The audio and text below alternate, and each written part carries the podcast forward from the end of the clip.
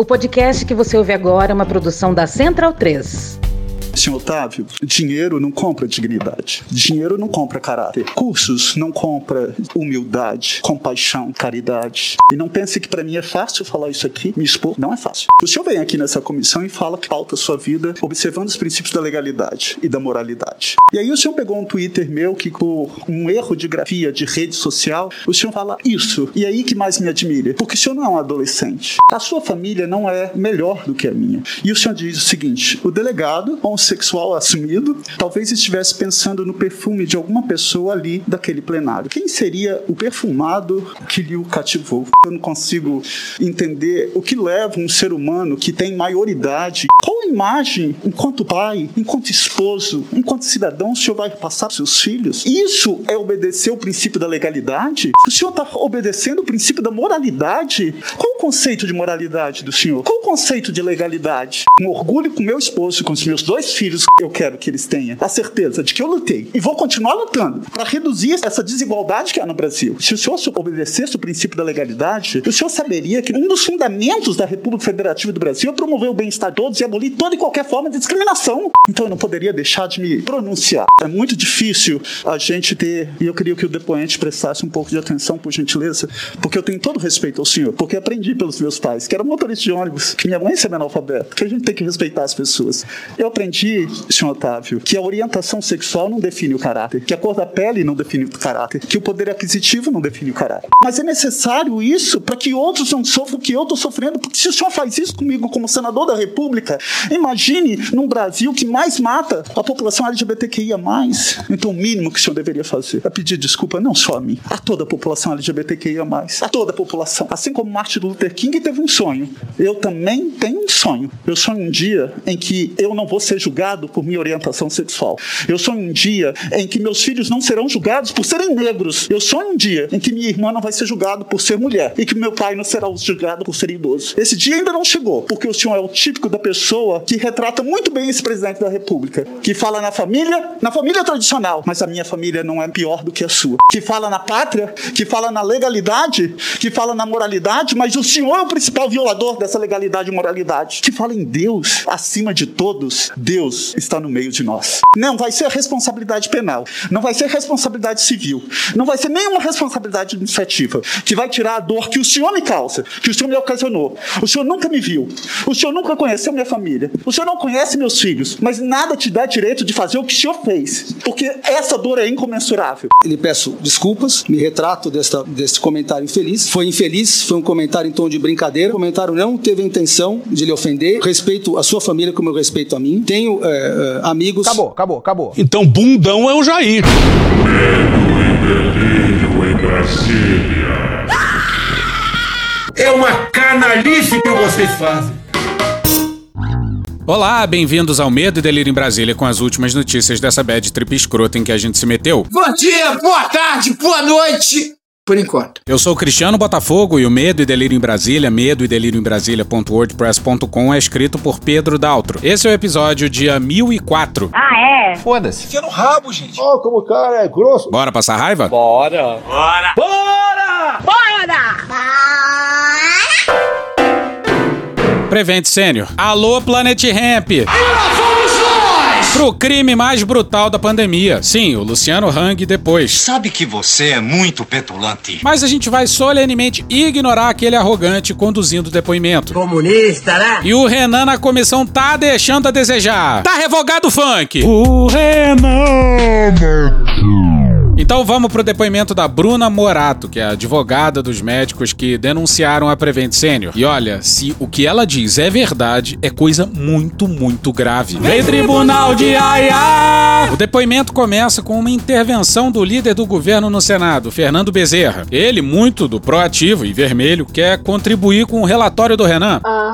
Nesse sentido, senhor presidente, considerando que alguns quesitos levantados no curso do processo investigativo devam ser devidamente enfrentados na elaboração do relatório final, em particular as imputações penais, julguei oportuno consultar a opinião jurídica do notável professor Ives Gandra Martins, pluralizando o debate e trazendo novos pontos de vistas para a necessária elucidação dos fatos e instrução dos atos, por ocasião do relatório final. E o Omar Aziz foi bem demais. Esse relatório é de quem, senador Fernando Bezerra? Não, essa é uma consulta, senhor presidente. Quem pagou essa consulta? É pro bono, senhor presidente. Quem? É pro bono. Pro- o, o, o doutor Ives Gandra fez pro bono. Pro bono. É, o doutor Ives Gandra é um... Eu conheço o doutor Ives Gandra. Porra. Eu tive É pro bono. Eu tive, eu tive Ele fez, vocês fizeram uma consulta, mas ninguém pagou a consulta dele. Claro que não, senhor Ah, tá, só pra saber. E o Bezerra continuou até que. Presidente, Dando você, ciência você sugere consulta. Que a gente ouça o Ives Gandra, é isso? Não, não, senhor. Porra. Não, não estou sugerindo Porque a gente isso. podia botar o doutor Reale de um lado e o doutor Ives Gandra do outro pra gente ver quem é que cometeu o crime nesse país mesmo. A gente podia completar com a doutora A Deise Ventura. a ideia, a Deise ideia não Ventura, é Miguel essa. É, a Reale, Deise convocar um monte de, de advogados aqui A pra ideia- gente. a Porque esse Eu Eu debate acho uma boa chama- sugestão. Ah, a gente também acha. Bom, então vamos ao depoimento da Bruna Morato, advogada dos médicos da Prevent. Eu vou fazer uma pergunta à senhora, doutora Bruna. Você iria promete quanto aos fatos que, que tenha conhecimento da qualidade de testemunha sobre a palavra de honra nos termos do artigo 203 do Código do Processo Penal, dizer a verdade que sobre ele foi perguntado? Sim, prometo. A Bruna jurou falar a verdade, ao contrário de certas pessoas. Se- Senhor Luciano Rank, Vossa Senhoria promete sobre a palavra de honra nos termos do artigo 203 do Código do Processo Penal dizer a verdade que sobre ele foi perguntado? O advogado dele responde. Nós entendemos que, inclusive, o relator, quando da 51ª sessão dessa CPI, colocou o senhor Luciano Hang como investigado. Declarou que ele estava aqui como investigado. Então, nessa qualidade, ele comparece aqui e a orientação da defesa dele é que ele não tem que assinar esse documento, que esse, esse documento é destinado, com todo o respeito, senhor senador, à testemunha. Pois é, o Luciano Hang achou melhor se calar e deixar que o seu advogado comunicasse ao Senado que não, ele não juraria falar a verdade. Mentiroso sem vergonha, vai pro inferno. Mas volta pro depoimento da Bruna. A senhora está colocando, só para dar a ênfase necessária, que não havia autonomia para Não. os médicos e que isso confrontava com aquele slogan da obediência e lealdade, Exatamente. que era uma cultura, ou ainda é uma cultura da Prevent Senior. Sempre foi, na verdade. Bom, só interromper aí para dizer que esse é o slogan da SS nazista. Slogan esse que o diretor diz que era de um terceiro e que não era usado pela Prevent desde 2017. Mas nesse depoimento foi mostrada uma mensagem de 2020 que encerrava com esse mesmo slogan. Mas isso fica mais para frente. A orientação que eu passo para vocês, então, com relação a esses 12 clientes. Existem clientes que exercem a função de diretores clínicos. O diretor clínico, ele tem uma preocupação, que é a seguinte, doutora Bruna, eu na condição de diretor clínico, autoridade máxima daquela instituição hospitalar,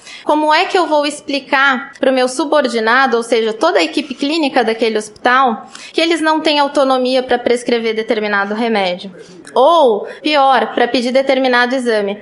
É importante destacar que no segundo momento, ou seja, na segunda onda, não existia autorização para fazer determinados exames. Então, por exemplo, se prescrevia cloroquina, hidroxicloroquina, na verdade, sem a realização do eletrocardiograma. Então, você não tinha como avaliar a questão do intervalo QT. Isso aí tem a ver com arritmia cardíaca, um efeito colateral raro, mas possível da hidroxicloroquina, que mesmo assim, tendo o efeito colateral ou não, não funciona! E a gente sempre martela isso aqui, mas sabe quem teve o intervalo QT minuciosamente analisado com dois eletrocardiogramas por dia? Jair! Essa que deu desespero no Jair. Coisa que quase ninguém no Brasil consegue fazer. E sabe como é que é, né? Se a direção médica da Prevent estava cagando pros pacientes, a equipe médica do Palácio não queria enterrar um presidente, né? Não ia pegar bem no currículo. Bora agora para um trecho longo da Bruna, mas vale ouvir. No início de março, as duas primeiras semanas, Por favor. As dúvidas que chegavam a mim eram com relação à, à não disponibilização de EPI. Caralho! Inclusive, isso pode ser averiguado com notícias que se teve de pessoas, de funcionários que faleceram pela falta de EPI. Eu queria deixar claro que eu fico puto. Existe um caso emblemático que é o falecimento de um enfermeiro que trabalhava na Prevent Senior, que, que já lidava com casos de Covid, mas ele não podia usar o EPI. Puta que pariu! Segundo as informações que me passavam, era num primeiro momento para não desesperar, para não preocupar os pacientes. Histeria. Histeria. Histeria.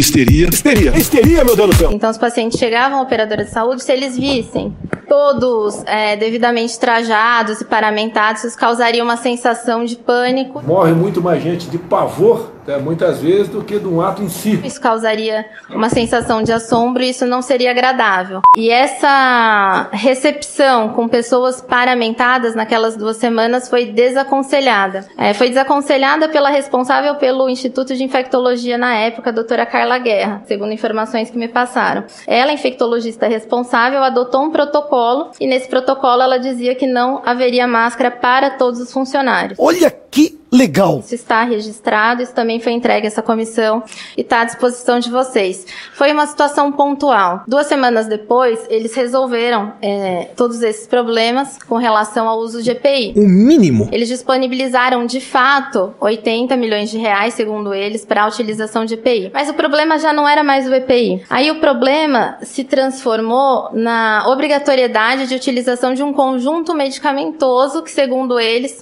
foi determinado por ordens de cima. Essas ordens de cima, naquele momento, eu não sabia entender bem o que era. Então me foi colocado o seguinte: é, já final de março, lá para o dia 24, 25 de março. Doutora Bruna, a Prevent Senior ela vai começar um protocolo, um protocolo de manejo, é, utilizando um conjunto de medicamentos específicos. E quem fez esse questionamento foi um diretor clínico de outra unidade. E ele me disse o seguinte: eu não tenho como deixar de obrigar o médico do meu hospital a prescrever. Dizem que vai começar uma pesquisa, eu ainda não tenho certeza. Esse foi o relato. Certo. É, e eu gostaria de saber com a senhora qual a minha responsabilidade enquanto diretor participar dessas informações.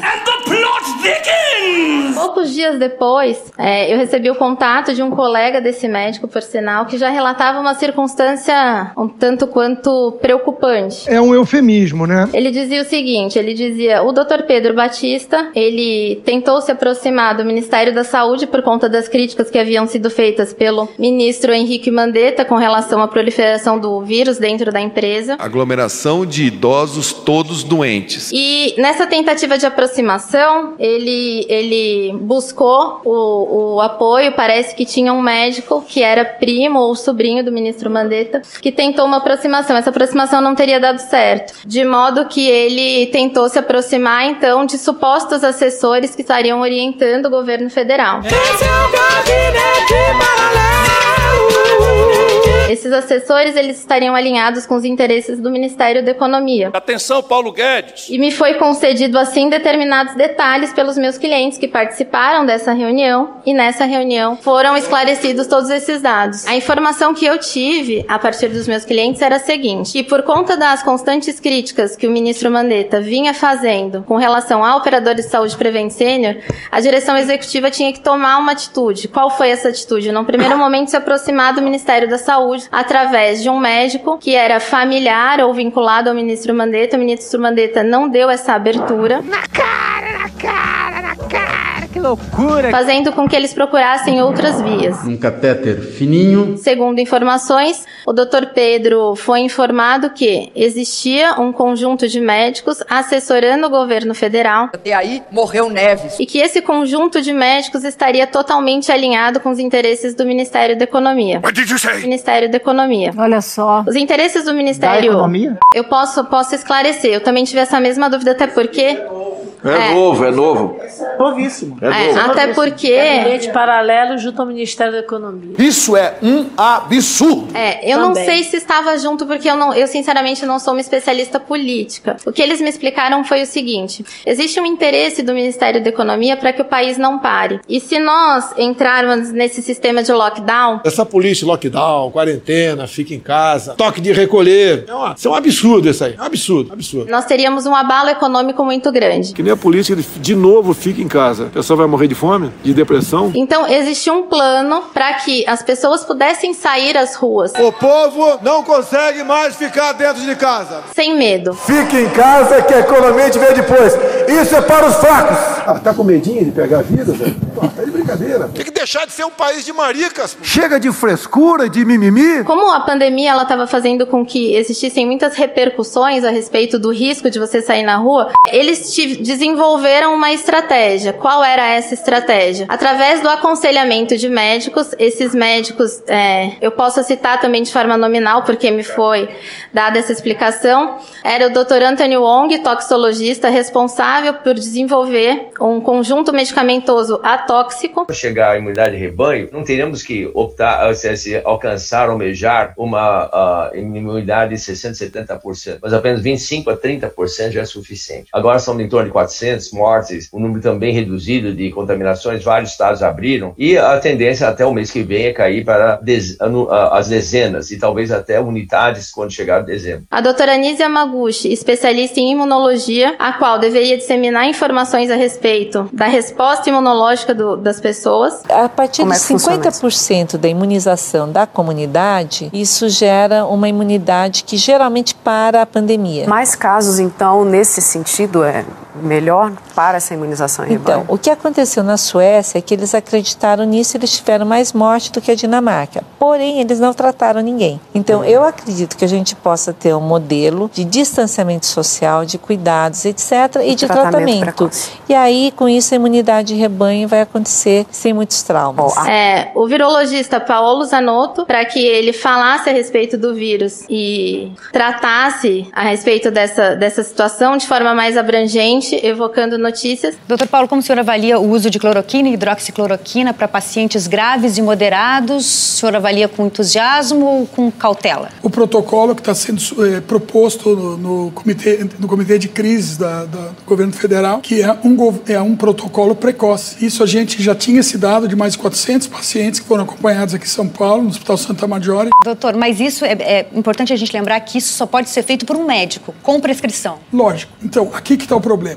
No momento que o governo está caminhando na direção de dar para os médicos a possibilidade de, de- sobre o, um sistema facultativo de administrar essa terapia com o consentimento das pessoas, eu acho que isso vai começar a dar um enorme, eh, digamos assim, um enorme alívio para as pessoas que querem viver. Pulo do gato, pulo do gato. E que a Prevent Senior ela iria entrar é, para colaborar com essas pessoas. É, é como se fosse uma troca, o qual nós, nós chamamos na denúncia de pacto, porque é assim que foi me dito. Alguns médicos descreveram como aliança, outros médicos descreveram como pacto. Em nenhum momento eu ouvi falar do- da pessoa do ministro da Economia. Na verdade, o que eles falavam era de um ide- é, alinhamento ideológico.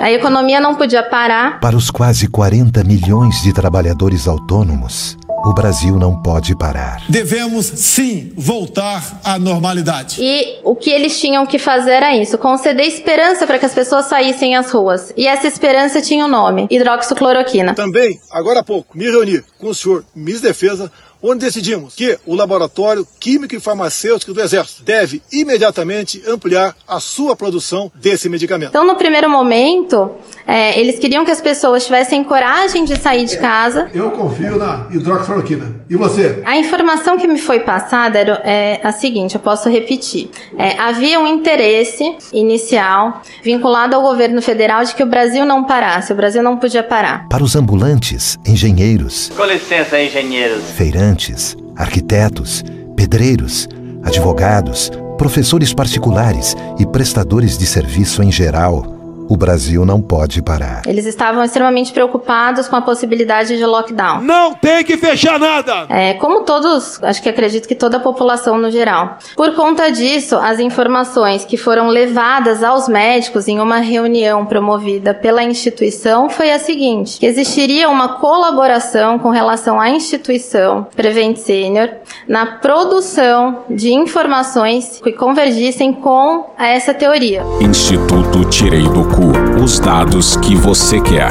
Ou seja, de que é possível você ter ou de você é, utilizar um determinado tratamento como proteção. No começo se chamava tratamento preventivo e depois, com o desenvolver dos estudos, é, entendeu-se que não era preventivo, na verdade, um tratamento precoce, porque não existe prevenção. Mas a população no geral, quando ela escuta a palavra prevenção, ela se encoraja a sair na rua, porque ela acha que se ela tomar esse conjunto de medicamentos, conforme o, o, o vídeo que nos foi mostrado, ela ficará imune de algum modo. E ela tem coragem de sair. E ao sair, ela se expõe ao vírus. Mais escroto que limpar cu com lixo. Ainda que doentes, é, segundo informações que me foram passadas, essas pessoas teriam a esperança de que não iriam falecer daquilo. Então tudo bem. E a esperança se chamava naquele momento hidroxicloroquina. Deus foi tão abençoado que nos deu até a hidroxicloroquina para quem se acometer da doença? Eu sou muito sincera em dizer. As informações que eu tinha a respeito da direção da Prevent Senior é que eles teriam uma certa. com todo respeito à instituição, tá? Com todo respeito, com todo respeito, com todo respeito. Isso é tipo o famoso vai tomar no cu com todo respeito. Mas que existiam pessoas com certa megalomania.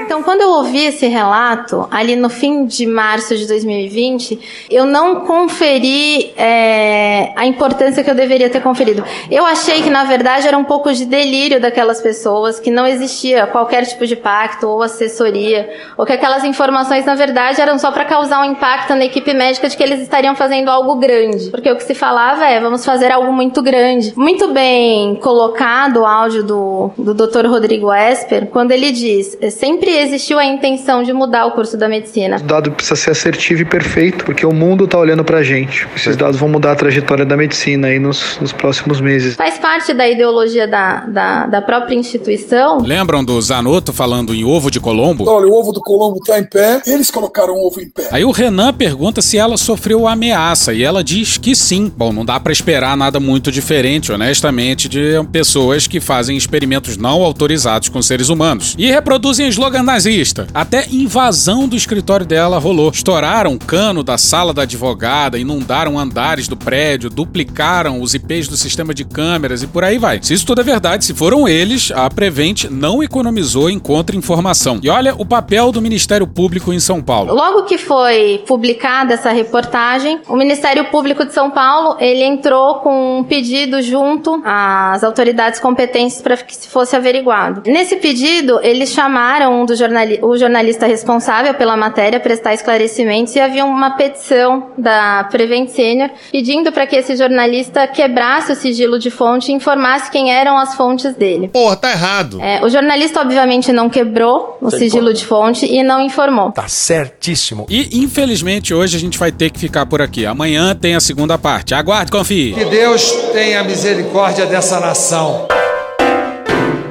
E hoje ficamos por aqui. Veja mais, muito mais em medo Brasília.wordpress.com, o blog escrito por Pedro Daltro. Esse episódio ou áudios de CNN Brasil, Choque de Cultura, Programa do Datena, Carla Bora, Planet Ramp, Chico Buarque, Notas Taquigráficas do Senado, MC Cidinho MC Doca, Mussum, Diogo Defante, Rassum, UOL, Atila Yamarino, Jovem Pan, Gilberto Gil, MTV, Papo de Política, TV A Crítica, TV Brasil, Jornalismo TV Cultura, AFP, Trapalhões, Vitor Camejo, Futurama, TV Senado, Greg News, Programa do Ratinho, Metrópolis, Petit Jornal, Poder 360, Rede TVT, Programa Cadeia, Chico Botelho, Globo News, Panorama CBN e Rádio Band News FM. Thank you! Contribua com a nossa campanha de financiamento coletivo. É só procurar por Medo e Delírio em Brasília no PicPay ou ir no apoia.se barra Medo e Delírio. Porra, doação ao caralho, porra. Não tem nem dinheiro pra me comprar um jogo de videogame, moro, cara? Pingando um capilé lá, vocês ajudam a gente a manter essa bagunça aqui. Assine o nosso feed no seu agregador de podcast favorito e escreve pra gente no Twitter. A gente joga coisa também no Instagram e no YouTube. E o nosso Faz Tudo Bernardo coloca também muita coisa no Cortes Medo e Delírio no Telegram. E agora a gente também tem uma loja, loja.medo delírio em Brasília.com.br. Eu sou Cristiano Botafogo, um grande abraço e até a próxima. Bora passar a raiva junto? Bora!